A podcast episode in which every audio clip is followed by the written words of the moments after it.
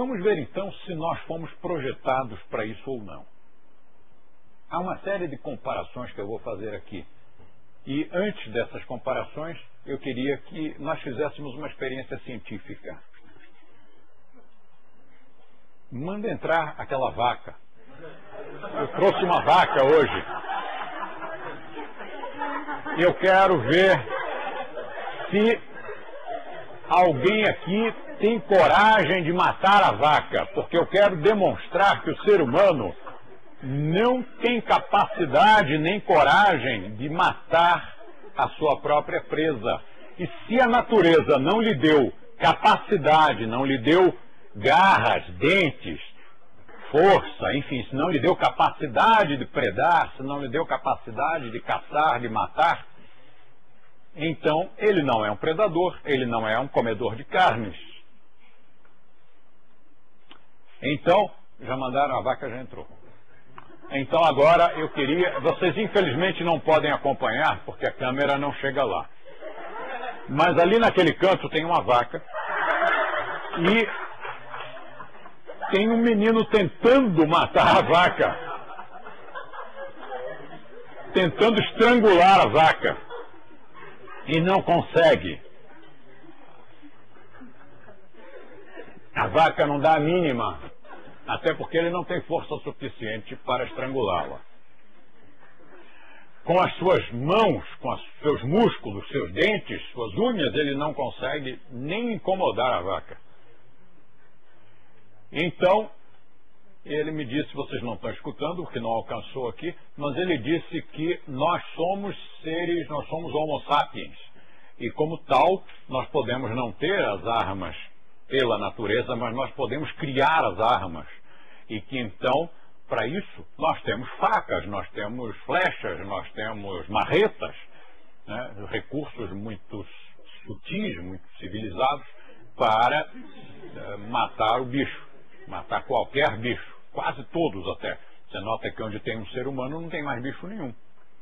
Neste espaço aqui, numa, num local de selva, você teria milhares não de espécimens, mas milhares de espécies convivendo em harmonia neste espaço. Mas se lá tiver um ser humano, você não encontra mais nada, porque ele começa abrindo uma clareira e dali ele afasta qualquer animal. Se estiver por ali, ele mata, nem que seja por brincadeira.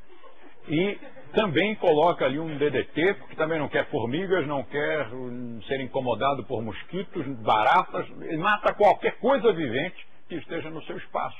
Então nós estamos, por exemplo, aqui, e neste espaço só tem seres humanos. E a vaca, porque eu trouxe. Então, respondendo ao argumento do nosso amigo ali, ele disse que, como somos seres humanos, ele precisaria de uma faca. Então está bem, eu providenciei a faca. Dá uma faca aí para ele, eu quero ver. Ele está rindo. Pegou a faca, mas não tem coragem. Passa a faca na jugular da vaca.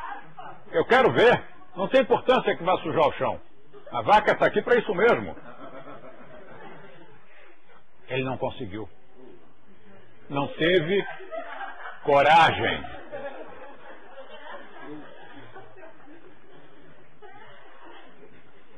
Nós já passamos pela primeira etapa da experiência.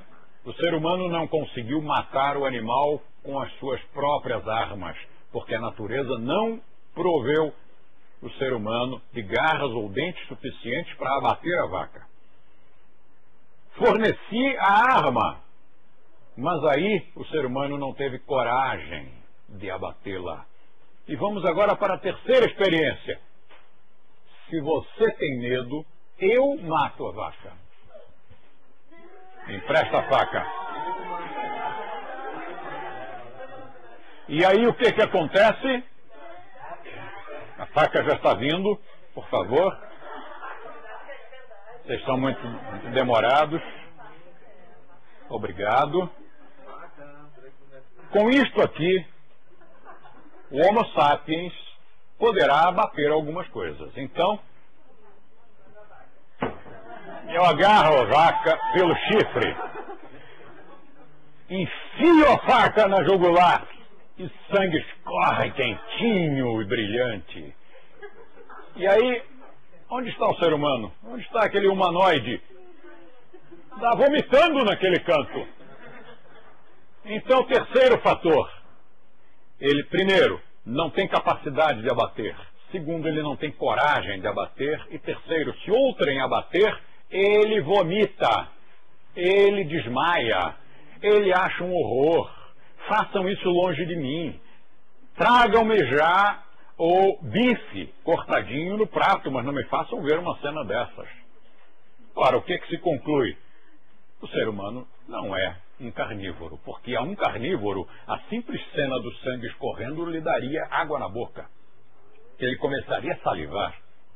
Mas, se o sangue escorrendo lhe dá ânsia de vômito, o vômito é o contrário de vontade de comer. Então, realmente, nós não fomos construídos para comer, para comer carne.